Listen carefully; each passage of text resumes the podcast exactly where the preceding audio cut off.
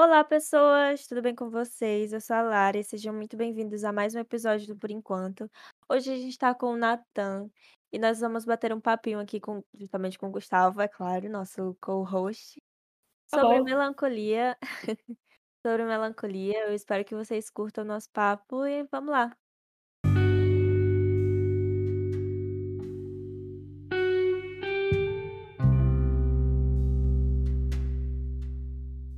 E aí, Natan, se apresente para o pessoal que está ouvindo. opa, tudo bom? Meu nome é Natan, eu estudei no IF também, obviamente. E acho que é isso aí. Eu, eu gosto de falar sobre filme também. É verdade. Quem sabe gravamos outro episódio pra falar sobre filmes. Ou quem sabe a gente fa- acaba falando sobre filmes nesse episódio mesmo, né? É, eu, eu acho isso bem plausível de acontecer. O que não faltam são filmes melancólicos, viu? Exatamente. Sim, nossa senhora, muito filme. Tem Jesus Cristo. O tema melancolia foi uma sugestão do Nathan. Eu tava conversando com ele, aí ele jogou pra mim, Lara, por que, que tu não faz um podcast sobre melancolia? E aqui estamos nós pra fazer isso. E eu queria primeiro perguntar pro Nathan por que, que o Nathan falou sobre esse tema, tipo, sugeriu esse tema. Pois é, então, foi uma sugestão assim muito aleatória. Eu tava triste e eu, eu não lembro por que era. Eu acho que eu tava jogando Pokémon. E aí chegou em uma parte assim que. O cara fica triste jogando Pokémon, como é que pode? E aí chegou, chegou em uma parte assim que mexe muito comigo, sabe? Quem jogou prova- provavelmente vai lembrar. Que é lá em, em Lavender Town, que é quando eles começam a falar sobre a morte, sabe? Dos, dos bichos e tal. Aí é uma parte assim, bem, bem pesada, pá. Tipo, só, a música, sabe? É, meu Deus do céu. Aí eu tava lá jogando, chegou nessa parte, fiquei triste, comecei a lembrar de outras coisas, aí joguei assim o tema lá. Ah, quiser falar, fala aí. Só não esperava que ela fosse me chamar pra falar. Aí ela Certo. chamou eu. Chamei, chamei. É, Gosto disso. É o plot twist. Eu tava pensando sobre o tema e eu tava pensando sobre o que é o, o que é melancolia, tipo, o que é o conceito de melancolia. Porque não sei, é uma sensação, ah, tipo, como vocês Difí- descreveriam a sensação de Eu posso, eu posso oferecer a, de- a- a descrição, assim, digamos, mais oficial, digamos assim. É o transtorno do humor. Uhum. Melancolia seria a apatia generalizada, falta de ânimo, inércia, tédio. A pessoa passa a simplesmente não se interessar pelas coisas que antes ela gostava. Uma, Uma imensa forma grave de depressão. sem motivo. É um quadro que pode migrar para Pra Depressão. depressão, eu acho que é o contrário. É, acho que o a melancolia é um quadro que pode migrar pra depressão. Não, não sei se o oposto é válido. Talvez seja válido, não sei. É, eu ia falar alguma coisa enquanto o Gustavo tava falando, eu tava lembrando e eu esqueci. Ah, sim. Da, que as coisas que você fazia não te trazem mais prazer. É, tem um nome clínico também pra isso, que é a anedonia que é a ausência de prazer. Você não sente mais é, prazer nas coisas no geral. Mas ao mesmo tempo é muito louco, porque o, o que a gente. ok- esse é o conceito clínico de, de melancolia. Sei lá, uma apatia, digamos assim. Mas eu- eu acho que quando a gente fala sobre melancolia, sei lá, na poesia, no cinema, na música, é mais uma sensação não de apatia, mas de um. Mais pra uma tristeza, né? Tipo, É, meu Deus, estou mal. Estou É. melancólico. sim, é É uma uma, tristeza, é uma, é uma tristeza da qual você não consegue fugir. Ou é difícil de fugir. é uma tristeza que ao mesmo tempo não é a mesma coisa que tristeza. Tipo, porque, ok, você está triste. Estar triste é uma coisa, mas estar melancólico é outra coisa. Eu acho que, tipo assim, falando na, na questão da arte, né? Quando eles tentam trazer uma sensação de melancolia, uma sensação de tristeza, é um, é um bagulho mais, mais controlado, né? Que, tipo assim, se limita àquela experiência, sabe? se limitar a um filme, a um texto, a uma música, por mais que às vezes você fique pensando, não é o pleno estado de tipo estar melancólico, estar triste, sabe? É mais um momento assim de reflexão, sabe? Aquela crise existencial que bate assim. Uhum. Faz sentido. É, pronto. Acho que crise existencial é uma boa. A sensação que, da crise existencial parece uma, um pouco a sensação que eu chamaria de melancolia. Por você tá bugado e você não sabe por que, que você tá bugado. Sim, é muito engraçado. Acho que é a profunda, é a levando em conta que a melancolia é a tristeza profunda, digamos assim, é a tristeza profunda de não saber, não ter um propósito pré-definido, não vier, não vem um propósito de fábrica. Sim. Aparentemente. A crise, é, a tal da crise existencial, né? Tipo aquele momento que você para e fica. Ok, o que eu tô fazendo? Talvez esse episódio me traga gatilhos agora também. Mas... Ai, ai, gatilhos. Esse episódio não me trará gatilhos porque eu tô tomando chazinho. O chazinho me deixa feliz. Muito bem. Claramente eu deveria, ter... eu deveria ter botado um chazinho pra mim. É, eu ia falar, ah, sim, eu ouvi uma frase de alguém, um autor aí que eu não sei quem é. E era tipo, se alguém souber, manda aí pra nós. O... A nostalgia é a saudade das coisas que a gente viveu. E a melancolia é a saudade das coisas que a gente não viveu. Eu acho que eu colocaria a saudade das coisas do que a gente nem sabe. É como se fosse uma saudade de algo que a gente não sabe o que é. É a saudade da. É a saudade ausente? Como assim, a saudade ausente? Ué, como assim? é porque é uma saudade que apenas existe como saudade. Você não consegue definir uma cara, um objeto a isso. Não é uma o saudade sentimento... que não existe, é uma saudade ausente. O sentimento. Boa. O sentimento existe, mas você não sabe de onde. Não dá uma forma. Não dá uma forma. Você não sabe explicar, né? Uhum. Com aquela, aquela sensação de vazio, você fica procurando motivo, aí você não acha, aí você fica mais triste porque você não acha o motivo e fica nesse ciclo nossa, Pronto, é... É, o, é a ideia da crise existencial, que basicamente a gente sente melancolia por algo que. Pelo que é exatamente a falta de objetivo, mas o que é exatamente o objetivo? Você tem um objetivo e não sabe qual é. É, é confuso. Uma sensação ruim. Uma sensação ruim. Eu acho que nisso todo mundo concorda. Sim. Quando eu penso em melancolia nas artes, a primeira coisa que eu lembro é do, do romantismo. Não sei se vocês lembram também. Mas especialmente a segunda fase do romantismo. Que eu acho que era muito marcada por esse. Esse pesar, essa. O eu lírico é muito melancólico. Só consigo pensar em Irmãos Karamazov. E obras do mesmo obras do mesmo autor, porque eu me esqueci agora o nome do autor. Se for pelo que eu tô pelo que eu tô pensando, era o período que eles falavam muito de ah, a respeito da morte e tal, né? Tipo é, assim, então... de, um, de um outro plano e pá. Só é que... É que, é, essa segunda hum. fa... mas é que meio que essa segunda fase do romantismo era a, fa... a fase mais sofrida, de tipo, aquele rolê do morrer de amores. A fase do. do a melancolia romântica. A fase A fase do chifre. Dor de cotovelo. É, dor de cotovelo, dor de chifre. A dor de cotovelo. A dor de cotovelo também poderia ser uma boa forma de falar sobre melancolia. Só que uma, uma melancolia mais específica, né? É, dá, você consegue dar uma forma, dar uma forma melhor para o sentimento de melancolia. É, o, é a melancolia pelo romance que você teve anteriormente, por exemplo. Uhum. Você tem motivo, né? Uhum. É, não que nos outros casos não tenha, mas nos outros casos você não consegue dar uma forma exatamente.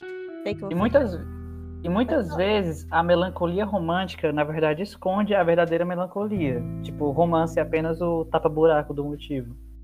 Ela, uhum. ela a pessoa tinha um, É, a pessoa tinha uma melancolia já em si, teve um relacionamento, esse relacionamento não conseguiu cumprir com o que ele queria e acabou que o relacionamento virou a forma da melancolia.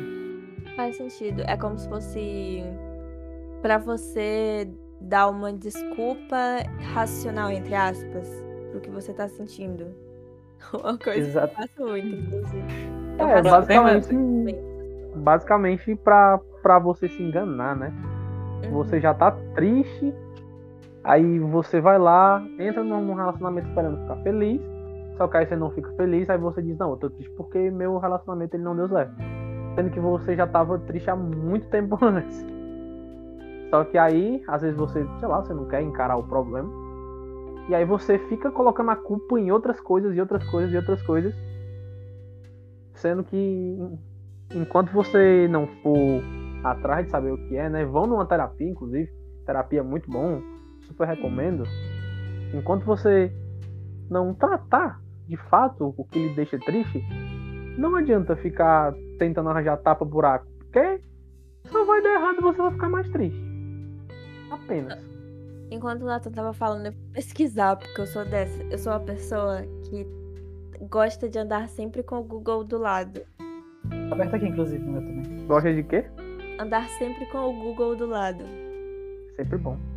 É, então eu fico pesquisando as coisas aleatórias. E eu acabei de descobrir o conceito de melancolia para Freud. Que para Freud é um estado emocional semelhante ao processo de luto, mas não a perda a perda que o caracteriza. Então, tipo, é basicamente o que a gente estava falando. Sem saber, né? A gente estava falando sobre isso sem saber. Mas é, é, é a sensação de luto, só que você não sabe pelo que você está de luto. Você só está de luto por alguma coisa. Seja talvez o relacionamento, ou, ou enfim. Não necessariamente às vezes, mas você sente o luto, digamos assim. Você sente falta sem saber do que é, né? Ou às vezes você também sabe o que é.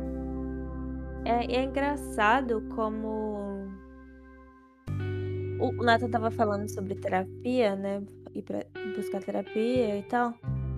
É engraçado como o, a forma como a gente lida com saúde mental muda durante o tempo, né? Porque, por exemplo, voltando aqui pro romantismo que eu tava comentando naquela hora. De certa forma, a melancolia no romantismo era algo apreciado porque meio que servia de fonte de inspiração, digamos assim, Sim, sim. para para você escrever ou seja lá o que fosse. E ainda é a fonte de inspiração de muitos artistas ainda hoje, o que não significa que isso é bom. Tipo, obviamente, sem a melancolia, a gente não conseguiria. É que assim, eu, eu acredito muito que tudo é necessário um pouco na nossa vida. Tipo, uma vida que fosse só um bando de pessoa, pessoinhas felizes seria uma vida muito sem graça. Muito, Pois muito é. sem graça. Tipo assim, eu entendo que tudo, todos os momentos, todos os sentimentos, todos os estados de espírito, de certa forma, fazem parte é, da nossa vida, da nossa formação como humanos, digamos assim. O que não significa que todos eles sejam algo bom de se viver ou que todos eles sejam saudáveis, mas que todos eles são necessários. Tipo.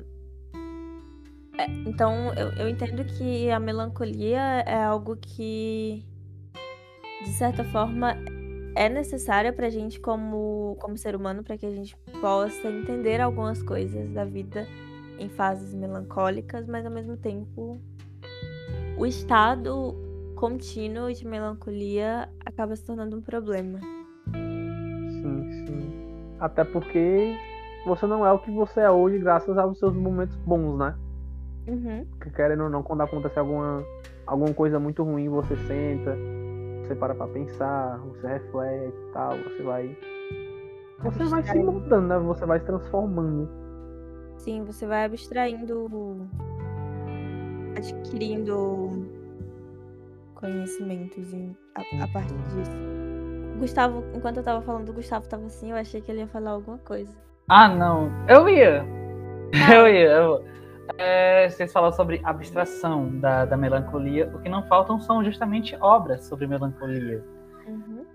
O que é estranho porque, tipo, a melancolia é, tem essa ideia de que, tipo. Para falar melhor, eu vou citar uma, uma obra chamada O Rei Pálido, de David Foster Wallace. Ele diz: Quão estranho é eu sentir tudo isso dentro de mim para você serem apenas palavras. Caramba. Caraca. É. Olha. Porque vocês estavam falando, vocês estavam falando justamente sobre obras do- da segunda fase do romantismo. E também teve outras obras, como, por exemplo, do cinema. Tem um filme chamado justamente Melancolia. Que aborda justamente a melancolia nesse, nesse- no sentido de, tipo, grandes momentos de tristeza intercalados por intervalos de alegria, digamos assim. Mas o filme em si é bastante melancólico e de como a melancolia é difícil de ser reproduzida em palavras. A tentativa de reproduzir em palavras é mais uma forma de criar uma imagem na sua cabeça que acaba passando pelo seu, pelo seu, digamos, é, segurança do cérebro, pela sua, tele- pela sua televisão. É como se fosse uma tentativa de- palavras. Tentativa de deixar palpável, né? De você tentar entender. Sim, boa. Pronto, um- É. uma obra, uma obra que pode ser citada aqui, que inclusive você entrou em contato, Natan. O Jack. Ah, Ah, Bojack. verdade, Verdade. verdade. Bojack. A Inclusive, mãe do Bojack, pra mim, é a própria solidificação da tristeza e da, e da melancolia, tá ligado? É tipo assim, o que é que pode acontecer quando uma pessoa tem a vida cheia de trauma e não busca se tratar, né? Não, não busca entender o que aconteceu com ela e só vai vivendo, sabe? Tipo, pra mim é aquele.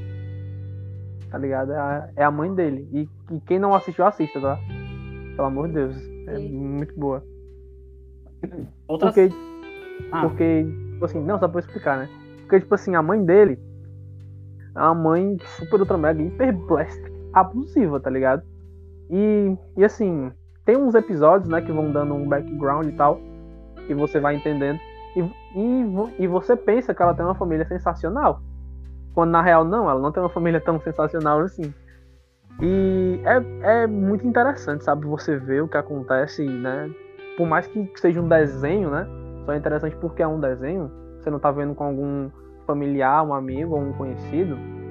O que é que acontece, né? Quando, quando a pessoa não trata a sua melancolia e ela se torna constante. Caramba.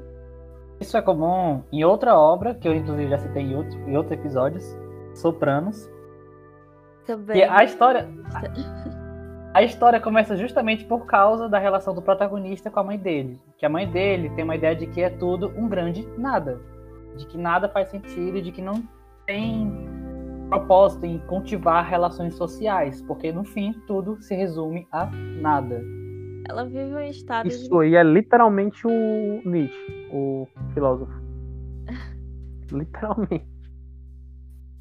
Essa ideia, essa ideia é depois contraposta lá pra segunda. pra, pra sexta temporada da, da- de Sopranos, que tipo. É, na, sim, é tudo um grande nada. Mas não porque é um grande vazio. É sim porque é um grande tudo. As coisas são mais unidas do que parecem ser. Mas isso foi discutido no episódio anterior com o Luan. Então vou deixar pra esse episódio. qualidade. Assim, ou- ouçam. Eu já ia falar que eu não acho que seja tudo um grande nada, mas já ia. Outro papo já.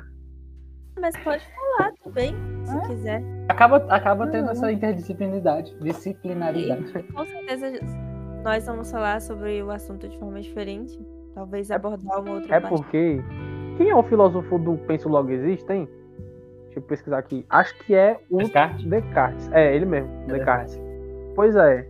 Esse negócio de penso logo existo, tipo assim, ele foi duramente criticado por quê? Porque no, no tempo dele, é, os filósofos eles tinham que ter duas teses, né? Ah, só que Descartes só tinha um. Aí depois ele lançou outra tese que era basicamente essa. Só que ela, só que é, essa tese consiste no quê, né? Tipo assim, como é que eu sei que eu existo? Sabe? Pra ele, o fato de você duvidar que existe já prova que você existe. Sabe? Tipo assim, já prova que, pô, Se eu duvido que alguma coisa existe, eu duvido que eu existo, logo eu existo. Pois como eu poderia duvidar se eu não fosse real? Sabe? Daí vem o negócio, penso, logo existo. Por isso que eu não penso que seja tudo um grande vazio, sabe?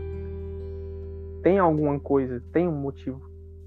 Agora ficou, ficou borbulhando minha mente aqui sobre o. Se você duvida da sua existência, então é porque você existe. Exatamente. Porque se você, se você não em... existisse, você não poderia duvidar.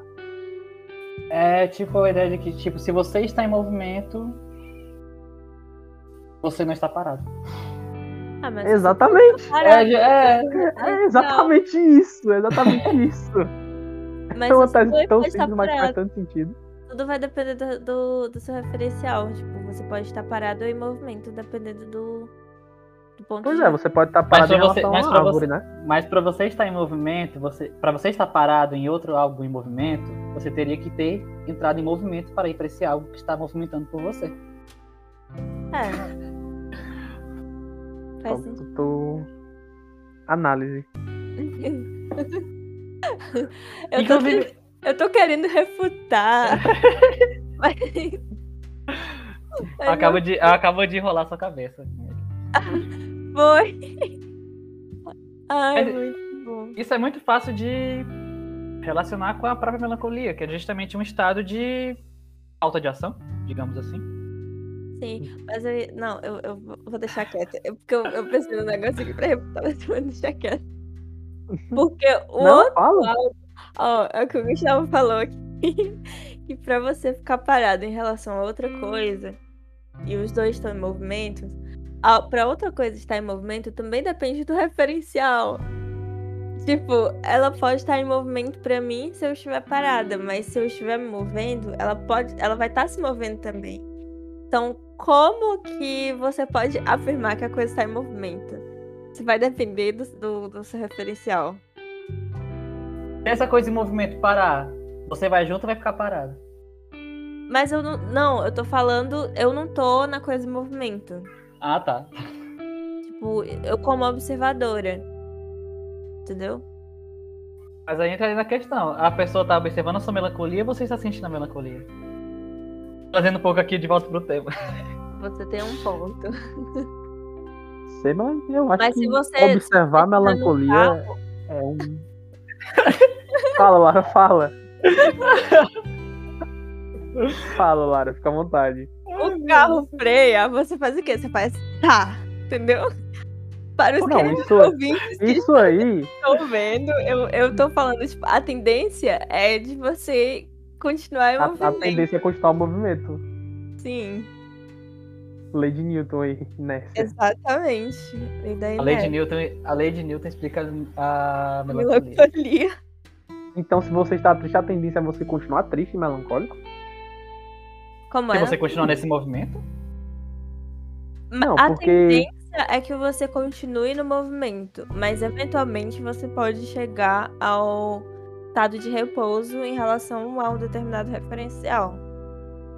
Aí trazendo para melancolia, a tendência é você continuar me melancólico. Mas em dado momento pode você são, são muitas ciências, eu Viagem, não tô processando mais. São muitas ciências, socorro. Que viagem foi essa, meu Deus? Meu Deus! Que minha cabeça. Nossa, bugou. Não tenho mais Não, mas pior que isso. é até meio polêmico, né? O, o, o que eu vou falar agora, talvez seja, não sei. Mas se você não faz um mínimo esforço, você de fato vai continuar triste, né? Se você quer descobrir o que a gente acha dessa fala polêmica do Natan, volta aqui na quinta-feira para assistir a parte 2 desse episódio, que eu tenho certeza que tá tão boa quanto essa aqui. Muito obrigada por terem assistido até aqui. Não esqueçam de seguir a gente no Spotify, compartilhar esse episódio nas redes sociais de vocês. Um beijo e até a próxima. Tchau, tchau.